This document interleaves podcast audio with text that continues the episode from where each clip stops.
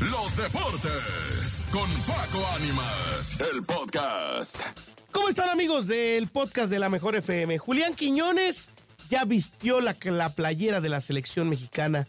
El delantero de América estará trabajando durante cuatro días en el centro de alto rendimiento.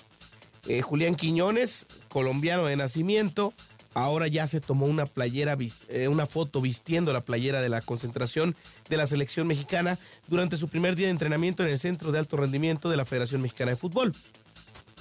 En la imagen se puede ver al goleador eh, colombiano, naturalizado mexicano, con su playera verde y sonriendo, mientras toma la imagen en el vestidor del CAR, dando inicio formalmente a la era Quiñones con el Tri.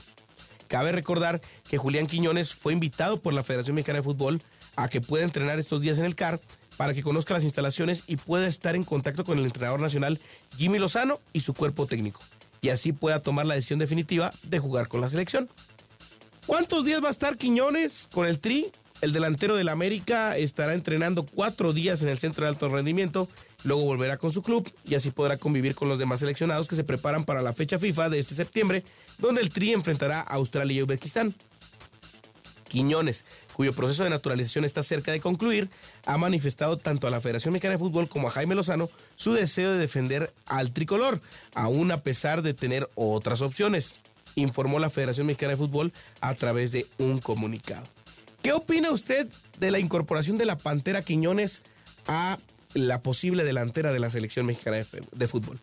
Eh, los naturalizados siempre ha sido un tema polémico eh, porque le quitan el lugar a un mexicano de nacimiento, porque no han aportado lo que se esperaba. Recordemos en fechas recientes o en los últimos 20 años a los seleccionados naturalizados. ¿Quiénes fueron? Fue en su momento Gabriel Caballero, mundialista en el 2002, no le fue nada bien.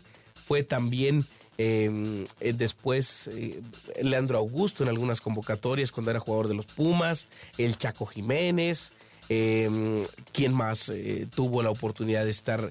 Lucas Lobos, Damián Álvarez. A últimas fechas, Rogelio Funes Mori, el Guille Franco.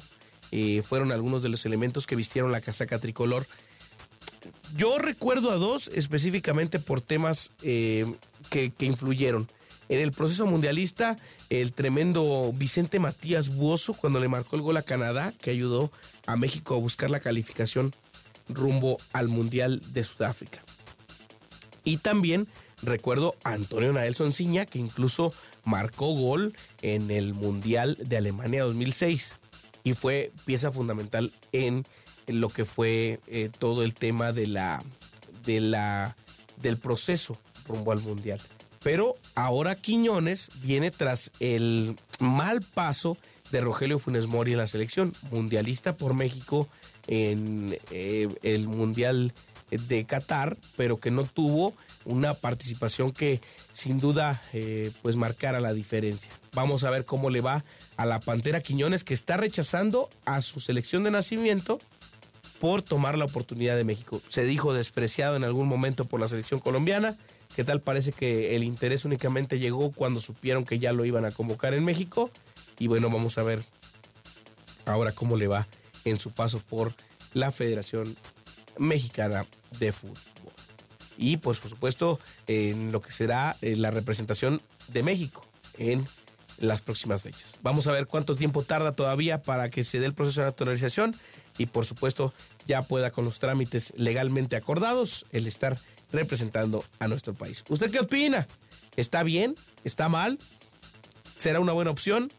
Déjenlo en los comentarios. Comparte este podcast y lo platicamos en la siguiente emisión. Gracias.